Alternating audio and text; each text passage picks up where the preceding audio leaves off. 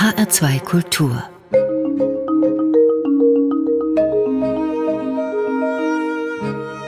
Doppelkopf. Heute am Tisch mit der Autorin Elisa Diallo, Gastgeber ist Thomas Plaul. Elisa Diallo wurde 1976 in Paris geboren. Ihr Vater stammt aus Guinea, ihre Mutter aus Frankreich. Elisa Diallo studierte Geschichtswissenschaft in Paris, anschließend Literaturwissenschaft in den Niederlanden. Nach der Promotion über französischsprachige postkoloniale Literatur zog sie 2009 gemeinsam mit ihrem deutschen Mann nach Mannheim. Ihr Arbeitsplatz aber ist hier in Frankfurt am Main beim Verlag Schöffling und Co. Herzlich willkommen bei uns im HR2 Doppelkopf, Frau Diallo. Vielen Dank. Reden wollen wir zunächst über Ihr Buch Französisch verlernen, mein Weg nach Deutschland, veröffentlicht im Frühjahr vom Bärenberg Verlag. 2018 ist es in Frankreich im Original erschienen, Fille de France, also Tochter Frankreichs. Sie haben es aber nicht selbst ins Deutsch übertragen. Nein, habe ich nicht. Das hat die wunderbare Isabelle Kupski gemacht. Die Tochter Frankreichs will Französisch verlernen. Warum das denn? Ja, also das muss man natürlich nicht buchstäblich verstehen. Ich möchte nicht Französisch verlernen, das könnte ich auch gar nicht. Und außerdem bin ich jetzt seit 2017 Deutsch und Französisch. Also ich habe beide Staatsbürgerschaften. Ich habe nichts aufgegeben und die Sprache, also Französisch schon gar nicht. Aber natürlich geht es da in dem Titel um eher ein symbolisches beziehungsweise ideologische Ablösen vom, ja, von Frankreich nicht, aber vielleicht von dem Narrativ des französischen Nationalidentität. Ja. Frau Diallo, Ihre weiße Mutter stammt aus der Bretagne. Ihr schwarzer Vater aus Conakry, der Hauptstadt von Guinea, das bis 1958 eine französische Kolonie gewesen ist. Ihre Eltern haben sich scheiden lassen, als sie sieben Jahre alt waren. Sie haben zu beiden Eltern Kontakt gehabt, muss man sagen, im Fall ihres Vaters, der 2010 gestorben ist. Aufgewachsen sind sie in Frankreich, in Paris und um ihre Erfahrungen als schwarze Frau in Frankreich, in den Niederlanden und eben auch in Deutschland dreht sich ihr Essay Französisch verlernen, mein Weg nach Deutschland. Fangen wir mal mit Frankreich an.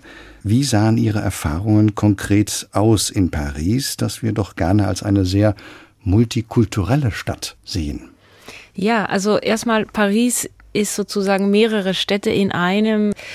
Manche Teile Paris sind sehr multikulturell, andere gar nicht. Ich bin in ein sehr weiße Viertel aufgewachsen, war auf eine sehr weiße Schule. Und ich würde sagen, in der Schule fängt es an, weil in der Schule man die erste Sozialisierung erlebt. Das ist die erste Konfrontation mit der Gesellschaft und mit der ideologischen Prägung der Gesellschaft, mit der Struktur der Gesellschaft. Und in der Schule lernt man die eigene Position in der Gesellschaft. Wenn ich Schule sage, meine ich Kindergarten, weil Kindergarten heißt in Frankreich auch schon Schule. Also so mit drei Jahre. Vorher ist man in seine Familien und alles ist selbstverständlich, alles ist ja, wobei ich nicht ausschließen möchte, dass ich innerhalb der Familie auch Rassismus erlebt habe. Ich habe nur meine Familie mütterliche Seite gekannt. Mein Vater war natürlich dabei, aber in meine ersten Jahren, also in meiner frühen Kindheit, hatte ich kaum Kontakt oder gar keinen Kontakt zu meiner afrikanischen Familie. Und in meine französische Familie, meine weiße Familie, war es natürlich, also das war kein rassismusfreie Umfeld, aber das wurde ich mir viel, viel, viel, viel später bewusst. Also ganz klar wurde es mir in der Schule wie die Gesellschaft so strukturiert ist und wo mein Platz innerhalb dieser Gesellschaft ist. Und ja, es sind natürlich kleine Bemerkungen, es sind überhaupt immer diese Hinweise darauf, dass man fremd ist, dass man nicht dazugehört, obwohl man das nicht so richtig zuordnen kann. Aber man lernt das zuzuordnen. Warum werde ich als fremd wahrgenommen? Aha, okay, das liegt daran, dass ich eine dunklere Haut habe oder dass man bei mir afrikanische Züge erkennt. Und ja, aber später dann, äh, in den späteren Jahren, wenn man auch die Geschichte Frankreich vornimmt im Unterricht, dann lernt man wieder einen anderen Aspekt des Rassismus, nämlich der offizielle, würde ich sagen. In der Schule ist es auch der Ort, wo der Staat sich selbst inszeniert. In Frankreich insbesondere und Geschichtsunterricht macht da ein sehr wichtiger Teil, wie die koloniale Vergangenheit abgehandelt wird, beziehungsweise fast gar nicht das merkt man dann natürlich, wenn man einen Vater hat aus der ehemaligen Kolonien und das merkt man auch als ein Manko.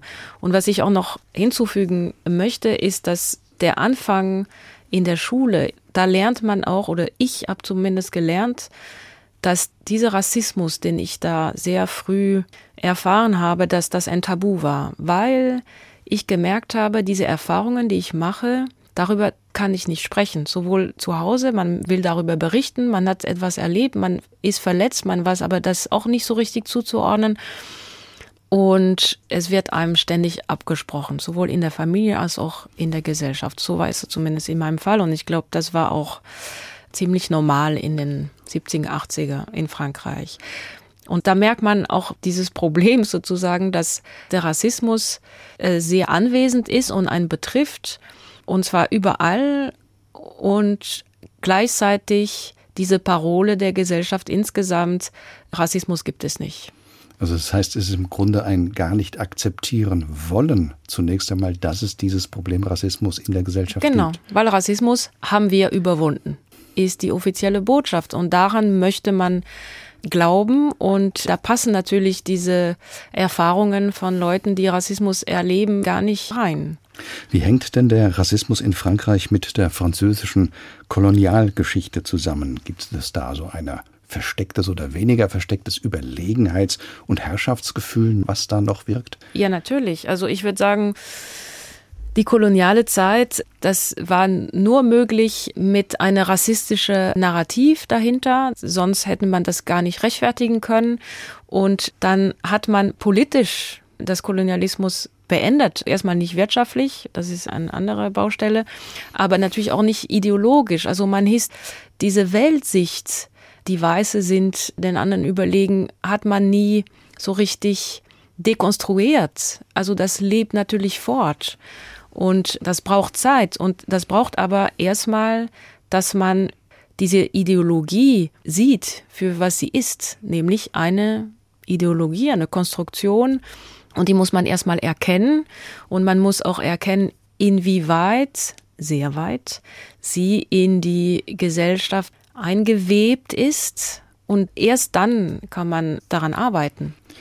Nicht unwichtig für eine Gesellschaft ist der Sport, auch weil sich soziologisch betrachtet vieles einer Gesellschaft in ihm spiegelt.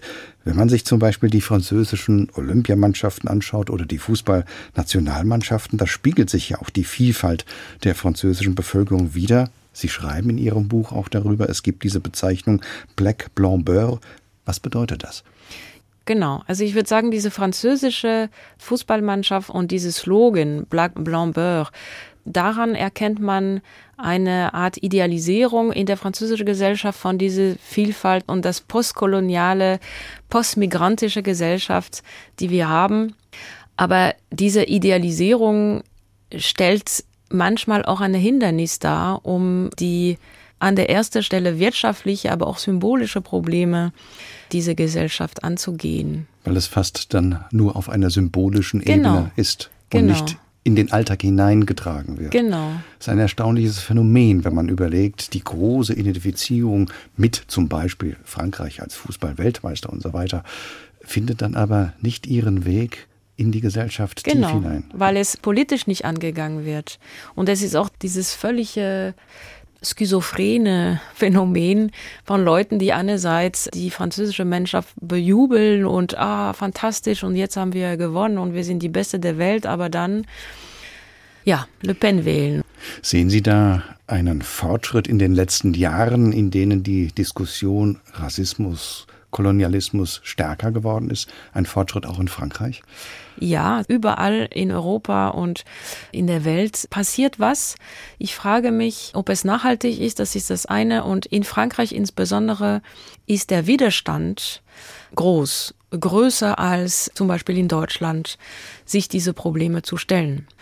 Weil eben diese Erzählung der gelungene multikulturelle Gesellschaft und wie haben das alles überwunden, ist so stark in Frankreich dass es so richtige Diskussionen schwierig macht. Aber klar, die Diskussionen sind international, die sind international angelegt und die werden auch international geführt und die werden natürlich auch in Frankreich geführt. Sie haben nach Ihrem Baccalaureat, dem französischen Abitur, in Paris Geschichtswissenschaften studiert und sind dann in die Niederlande nach Amsterdam, um dort Niederlandistik und Literaturwissenschaft zu studieren. Unter jungen Deutschen galt die Niederlande lange Zeit als vorbildliche Gesellschaft, wenn es um Offenheit und Toleranz ging. Erst mit dem Aufkommen der Rechten um Pim Fortuyn und Gerhard Wilders hat sich das doch ziemlich geändert. Das Bild der Niederlande, das Sie in Ihrem Buch schildern, ist ja auch ein sehr kritisches, um es noch nett zu formulieren. Ja, und da war tatsächlich der Kontrast sehr groß zwischen meinem Bild von Holland und wie das Land sich entwickelt hat. Ich bin 98 nach Rotterdam gezogen und das war, das war genau die Zeit, als Pim Fortuyn aufkam. Und anfangs habe ich das Phänomen auch nicht so richtig anordnen können. Es war auch ziemlich ein Einzelfänomen innerhalb Europas. Der kam aus einer ganz andere Ecke als diese altmodische rassistische Bewegung oder rechtspopulistische Bewegung, die wir in Frankreich hatten. Ich würde sagen, Holland hat ein sehr großes Problem mit Rassismus, weil dort gar keine Verarbeitung von der kolonialen Vergangenheit stattgefunden hat. Also da ist der Widerstand, diese Teil der Geschichte überhaupt zu besprechen, riesengroß. Und ja, und das auch gemischt mit diesem Selbstbild, wir sind offen und tolerant, macht Rassismus dort, zumindest in der Zeit, wo ich äh, da gelebt habe, komplett unansprechbar. Warum will man das in den Niederlanden nicht ansprechen? Ist das die Angst vor einer Art Schuldeingeständnis? Wahrscheinlich. Das passt einfach wirklich überhaupt nicht zu diesem Selbstbild und zu diesem internationalen Bild, das Holland sich erarbeitet hat. Konnten ja. Sie das anstoßen in Diskussionen während Ihres Studiums, auch an der Universität gerade? Ich habe in Holland in meiner Zeit an der Uni selbst sehr viel gelernt, weil ich innerhalb der Literaturwissenschaft lag mein Schwerpunkt auf postkoloniale Literatur. Und da bin ich zum ersten Mal in Berührung gekommen mit diese ganzen Theorien, die tatsächlich in amerikanische und englische Universitäten entwickelt wurden, die in Frankreich komplett abwesend waren an der Uni. Also da ist auch bis heute tun sich diese theoretische Instrument sozusagen an französischer Universität sehr schwer. In Holland war es einfach ein anerkanntes Feld an der Uni, Postcolonial Studies, und das hat mein eigener kritischer Blick auf sowohl Frankreich als auch Holland überhaupt ermöglicht. 2009 sind Sie dann nach Deutschland gekommen. Ihr Mann ist Deutscher. Sie leben in Mannheim. Was waren denn für Sie die ersten Alltagseindrücke? Also ich muss zuerst sagen, wir sind 2009 nach München gezogen, weil ich kannte ja Mannheim von Besuch an meinen Manns Familie und wollte auf gar keinen Fall nach Mannheim ziehen. Das war ausgeschlossen für mich. München fand ich ganz toll. Wir hatten da auch Freunde und Außerdem gab es in München dieser Aufbaustudiengang Buchwissenschaft und das wollte ich machen. So, wir sind nach München gezogen und meine erste Erfahrung waren doch sehr positiv. Und überhaupt, ich habe Deutschland durch meinen Mann kennengelernt in der Zeit, als wir noch in Amsterdam gelebt haben und wir dann gelegentlich nach Deutschland gingen zu Besuch, nach Mannheim oder Berlin oder auch München. Und dann erst, bevor ich nach Deutschland gezogen bin, dann habe ich gemerkt, wie offen die Gesellschaft ist. Also der Kontrast zwischen meinem Bild von Deutschland und was ich da vorfand, war so groß, dass vielleicht mein Bild noch positiver war als die Realität es eigentlich ist. Aber meine erste Erfahrung in Deutschland war 91 und das war ein ganz anderer. Also das war ganz, ganz, ganz schrecklich. Sie schreiben das in Ihrem Buch, eine Klassenfahrt nach Schweinfurt. Was ist Ihnen da widerfahren? Ja, also ich möchte nichts Schlechtes über Schweinfurt sagen. Hat sich bestimmt ganz geändert. Aber genau, das war 91, ich war 15. kam aus Paris, also trotz aller Alltag Rassismus kein Vergleich zu was ich da in Schweinfurt erlebt habe, nämlich Leute, die auf der Straße stehen blieben, um mich anzustarren. Und meine erste Erfahrung mit dem N-Wort, das hatte ich noch nie live gehört. Also ich kannte natürlich das Wort in Texten und so, aber dass dieses Wort für mich gemeint ist, das hatte ich noch nie erlebt. Und ich habe es damals gehört auf Deutsch, aber ja, ich habe es erkannt und bin erstarrt und zwar mehrmals. Wie man heute sagen würde, nicht schlecht gemeint, aber es war ein Schock. Und ich erinnere mich an Telefonat mit meiner Mutter abends, wo ich gefleht habe, dass sie mich bitte früher nach Hause holt, weil ich jetzt nicht zwei Wochen so aushalte. Also ich bin insgesamt zwei Wochen geblieben. Genau, also das waren 91 und ab dann äh, galt Deutschland für mich als No-Go, da gehe ich nie wieder hin. Ich hätte mich nie, nie im Leben vorstellen können, mal nach Deutschland zu ziehen. Undenkbar. Das ist ja das Wunderbare, dass diese Bilder aufbrechen, dass Sie auch diese Bilder aufgebrochen haben. In Ihrem Buch zeichnen Sie ja ein recht positives Bild von Deutschland, nach dem, was ich gelesen habe, sehr zur Verwunderung vieler französischer Leserinnen und Leser. Worin unterscheidet sich ganz allgemein die deutsche Gesellschaft von der französischen und vielleicht auch niederländischen hinsichtlich des Umgangs mit dem Thema Rassismus? Ja, also erstmal ist es natürlich so, dass ich nicht objektiv vergleichen kann, Frankreich und Deutschland, weil ich in Frankreich aufgewachsen bin, in Deutschland nicht. Ich habe eine viel emotionalere Beziehung zu Frankreich als zu Deutschland. Was ich jetzt beobachte, und zwar seit mehreren Jahren, was die Debatten um Rassismus angeht in Frankreich und in Deutschland, ich finde, dass man in Deutschland und insbesondere im letzten Jahr, im letzten anderthalb Jahren, diese Frage zumindest ernst nimmt. Das ist meine Wahrnehmung. Man setzt sich damit auseinander auf viele Ebenen der Gesellschaft, in der Politik, in den Medien, in der Kunst. Man hört Aktivisten, man räumt den Platz ein. Natürlich ist sehr viel Luft nach oben und es bleibt für vielen ein marginales Thema, denke ich. Aber in meiner Wahrnehmung ist es in Frankreich, ist der Widerstand mit diesem Thema auseinanderzusetzen, noch viel größer.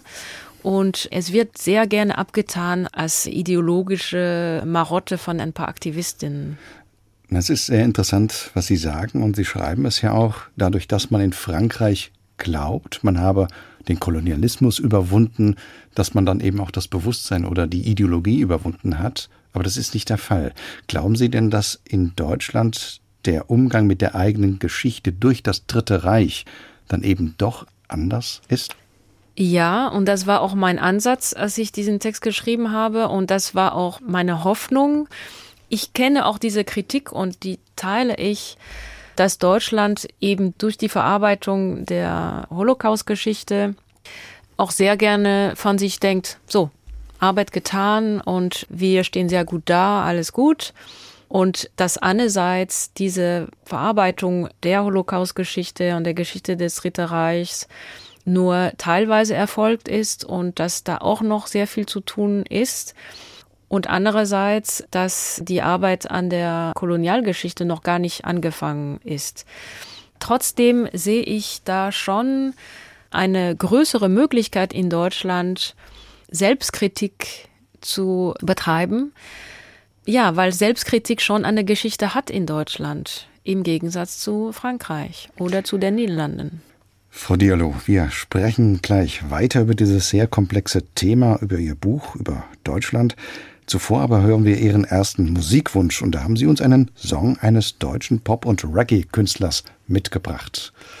Genau, Patrice, den ich vor lange, lange Jahren entdeckt habe. Und das war auch für mich eine Überraschung. Ich habe diese Musik gehört und ich habe diese Musik geliebt. Und erst viel später habe ich gehört, Patrice sei Deutsche. Und ich konnte es kaum glauben.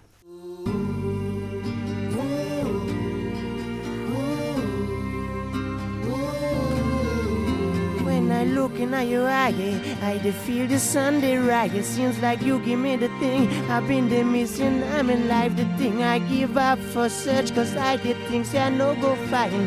But how could I find when there's no light and I'm in night? I say, how could I find when there's just clouds and no sunshine? You fill me up with joy every moment's a surprise. You set me free from Babylon. You make we leave this place for miles. You're no illusion. Say no, you are the truth. Never forget it that you are with you. You are with you. You are with you. Na na na na na na na. Wiggy. It's you are with you, my sweet dream. Wiggy. Na na na na na na na. Wiggy. You are with you, my sweet dream. Oh yes, you are my earth, and you make me give birth to melodies and thoughts. And living by your love, I'm a global village. But you give me home wherever I wander, wherever I roam. While I write this here song, the words around me disappear. I dig in my thoughts and I speak this here noiseless prayer. Lord of Lords and King of Kings, say conquering lion, Jaja Almighty One, who art in a Mount Zion. I beg you, guide and protect, protect the human, make a queen of queens and dream of dreams, lioness reflection of our trees. Write the word, restrict the sense, but I think you know what I mean. I mean what I really mean when I call you my sweet dream. Na na na na na na na wiggy. It's you I with you, my sweet dream. Na na na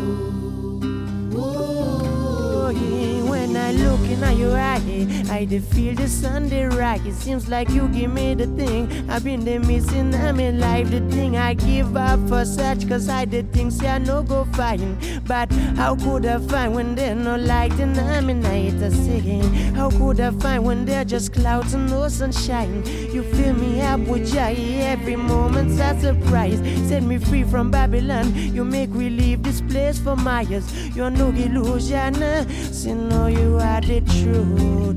Never forget it that you are with you. It's you are with you. Mm, you are with you. Na na na na na na na. Mm, it's you are with you, my sweet dream.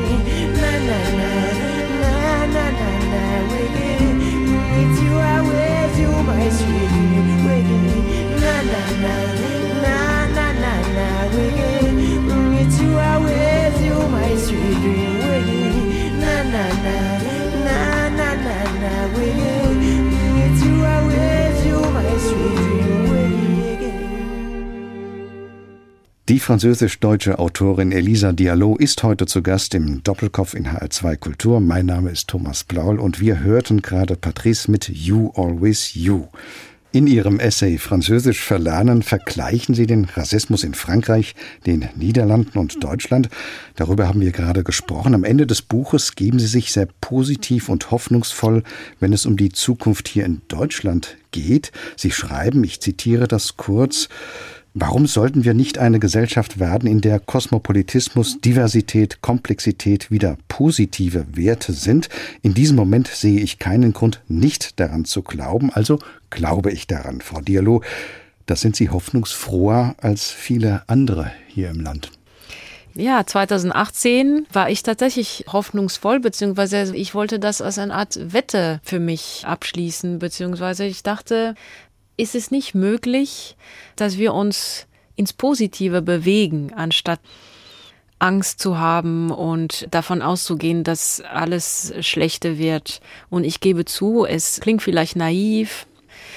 Ich bin nicht naiv und ich habe auch Angst hin und wieder.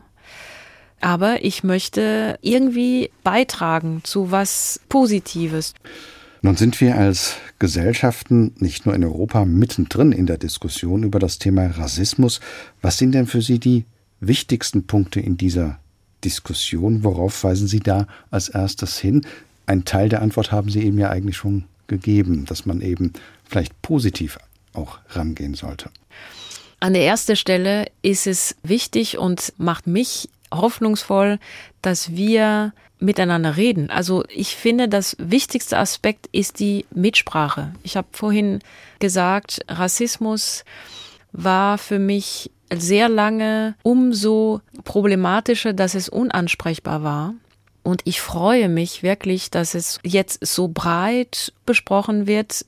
Teilweise habe ich manchmal das Gefühl, es ist in alle Munde. Und da weiß ich auch, da muss ich mich immer wieder bremsen. Es ist nicht so. In meine Bubble sozusagen, in manche Umfelder, in manche Kreisen ist es überall, aber es ist mir auch klar, dass es in viele Kreise nicht der Fall ist.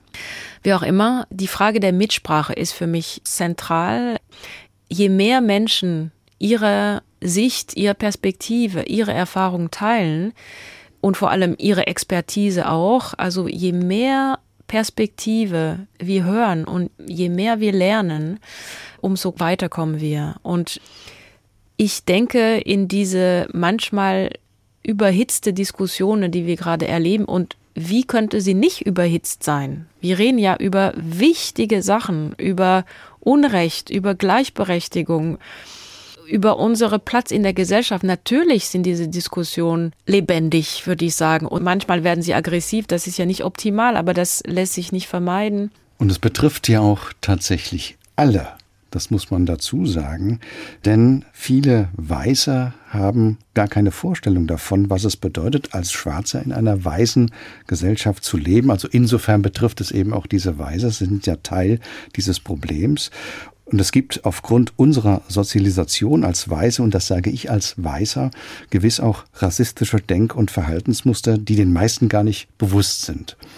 Es gibt aber auch eine große Verunsicherung unter Weißen, die nicht rassistisch sein wollen, aber gar nicht wissen, wie sie sich verhalten sollen. Sie erzählen in ihrem Buch ja von vielen persönlichen Erlebnissen, die sie mit verschiedenen Formen von Rassismus gemacht haben. Was würden Sie sich denn wünschen, Frau Diallo, wie man sich ihnen gegenüber verhält? Ich wünsche mir, dass alle Mitglieder der Gesellschaft sich die Mühe machen, zu reflektieren und sich zu bilden. Ich glaube, dass das passiert, weil diese Möglichkeit ja gegeben ist. Es ist insbesondere in Deutschland im letzten Jahr, in den letzten Jahren sehr viel Information verfügbar gemacht worden. Sprich, es sind sehr viele Bücher zu diesem Thema erschienen. Die findet man sehr leicht und die sind teilweise auch sehr zugänglich. Es werden eben Diskussionen geführt in allen Medien und ich, ich denke, wenn ähm, es ist wie bei der Impfung, ja, bei Corona, wenn genug Menschen gebildet sind, dann äh, wird diese Frage, wo kommst du her, wo kommst du wirklich her, verschwinden. Beziehungsweise die Frage an sich ist natürlich überhaupt nicht das Problem. Das Problem ist, dass Menschen mich das fragen, wenn wir uns seit 30 Sekunden kennen. Und das ist übergriffig. Und das sagt sehr, sehr viel über unsere respektivliche Position in der Gesellschaft, was Leute von mir erwarten, was für Strukturen Leute in ihrem Kopf haben. Das ist das Problem. Diese Symbolfrage, wo kommst du her? Es ist einerseits sehr einfach zu erklären, warum das ein Problem ist, andererseits sehr schwer, weil natürlich ist die Frage an sich ganz natürlich und berechtigt.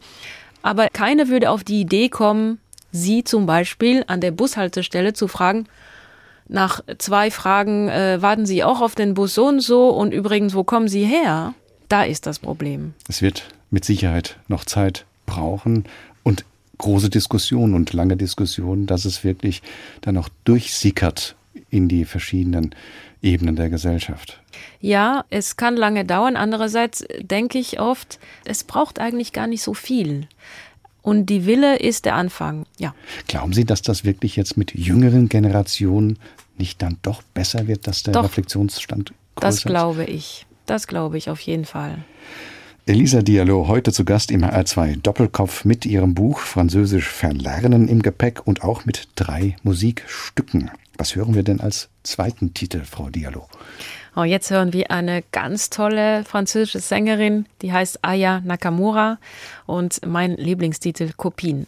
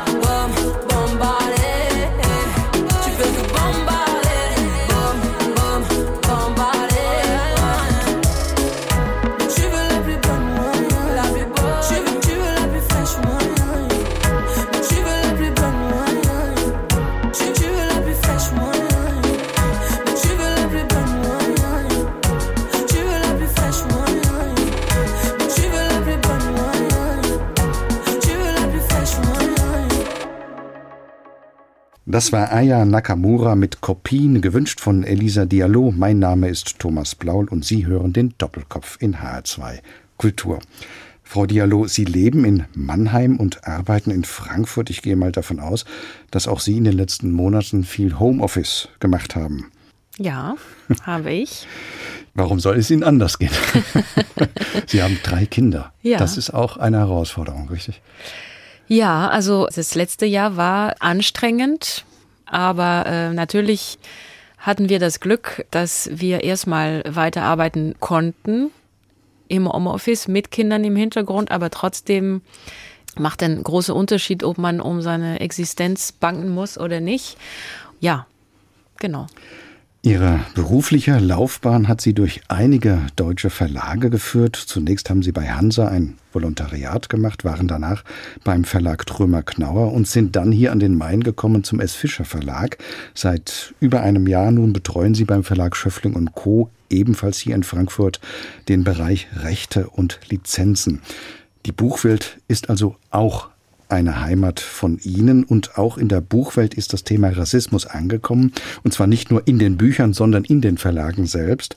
Ein Beispiel, das weltweit Diskussionen ausgelöst hat, ist die Frage, wer soll, wer darf die US-amerikanische Autorin Amanda Gorman übersetzen. Zur Erinnerung, die afroamerikanische Poetin Amanda Gorman hat bei der Amtseinführung von Joe Biden ihr Gedicht The Hill We Climb, den Hügel hinauf, vorgetragen. Das ist nun in viele Sprachen übersetzt worden.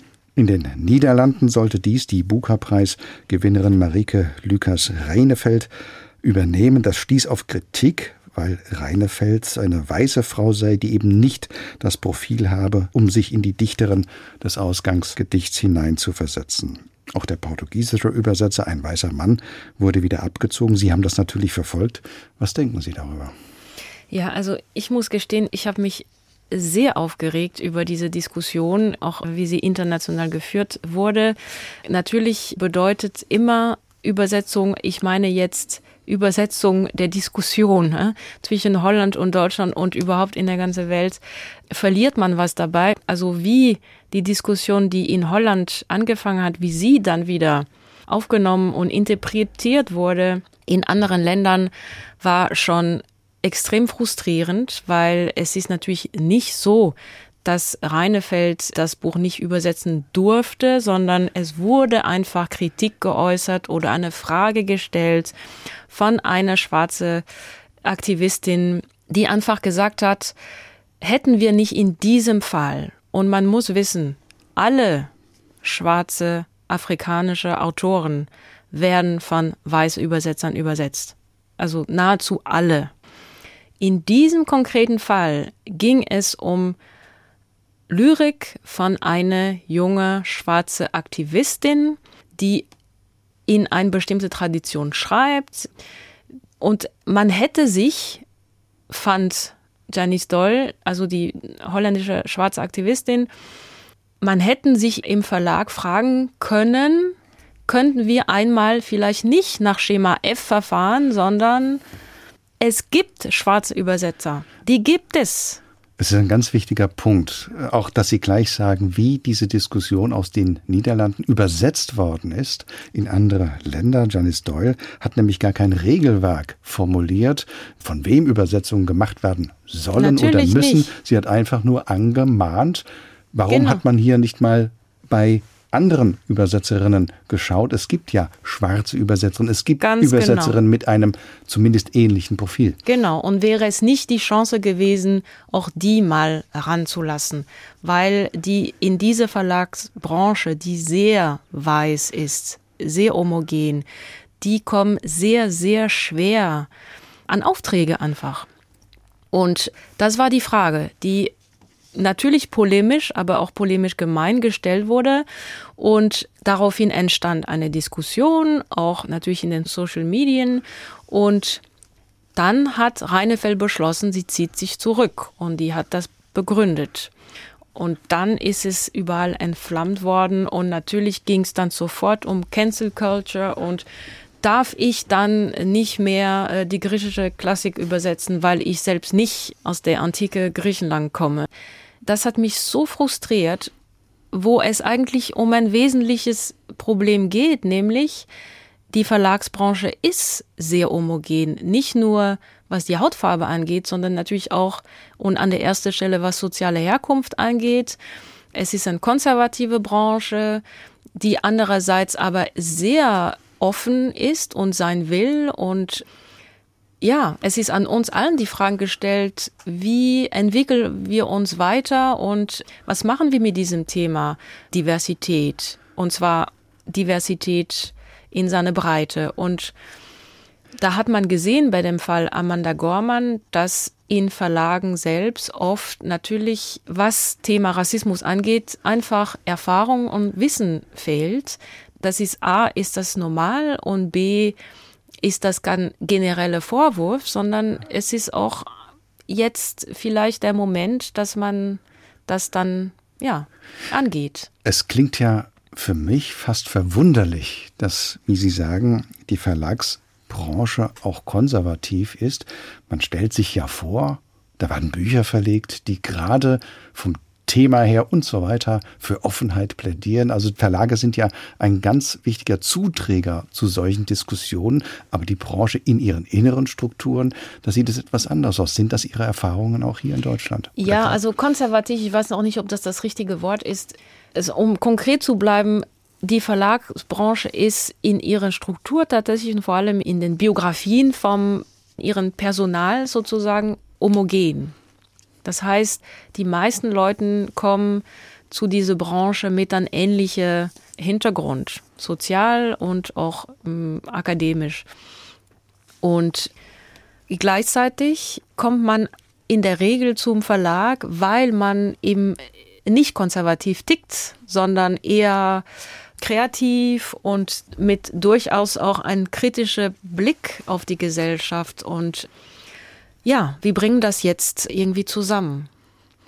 Sehen Sie da aber auch eine neue Offenheit oder öffnet man sich auch in der Branche jetzt für dieses Thema? Ja, das ist nicht zu übersehen. Erstmal, was die Bücher angeht, also was im letzten Jahr erschienen ist, ist natürlich sehr erfreulich an, an Titel, sowohl in der Belletristik als auch im Sachbuch.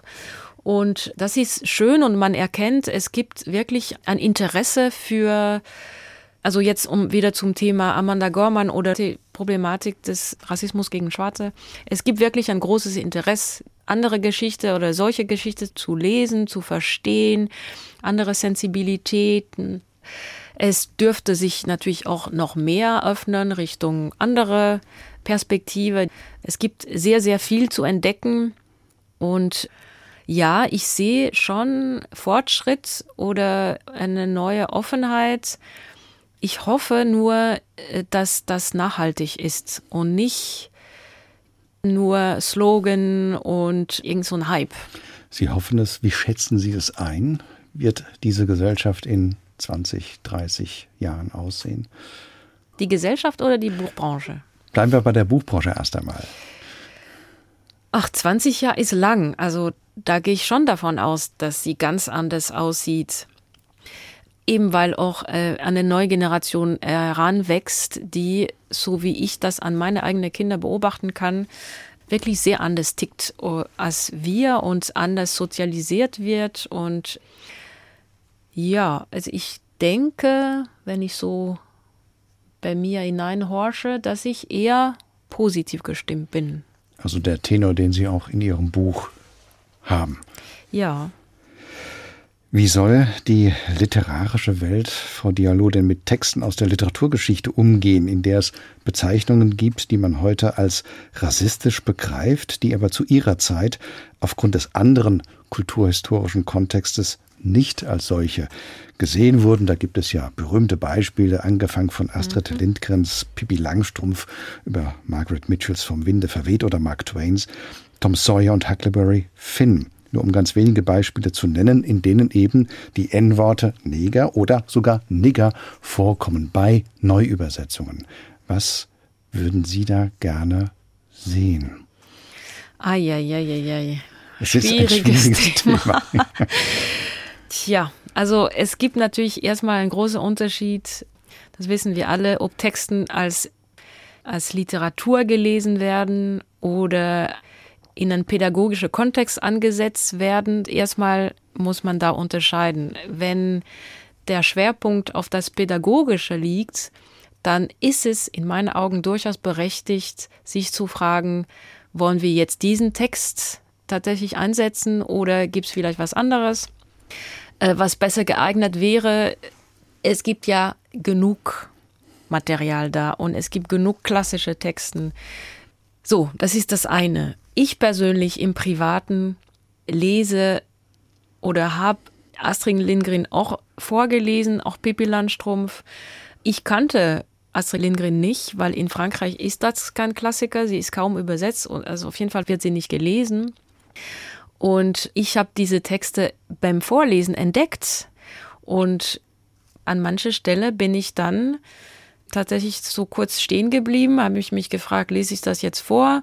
Nicht so sehr, weil ich das N-Wort nicht laut aussprechen wollte in Anwesenheit meines Kindes, sondern weil es mich zuerst schockiert hat und auch weil an mancher Stelle, also als Pipi Landstrumpf äh, reist zu ihrem Vater oder mit ihrem Vater und dann kommen sie in diesem, in diesem Land, wo kleine schwarze Kinder leben und den Vater anbeten und auch Pipi Landstrumpf was ich da sehr störend fand und was ich meine Kinder nicht weitergeben wollte. Und deswegen habe ich, ich gebe zu, manche Stelle ausgelassen.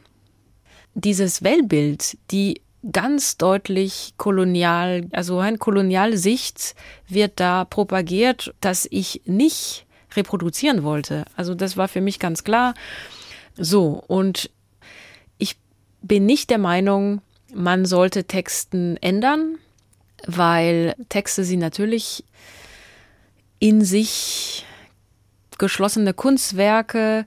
Andererseits, eine Übersetzung ist eine Übersetzung. Eine Übersetzung ändert einen Text. Also da frage ich mich, ist es dann nicht möglich, bei der Neuübersetzung die Sprache anzupassen? Das macht man ja, deswegen übersetzt man ja neu.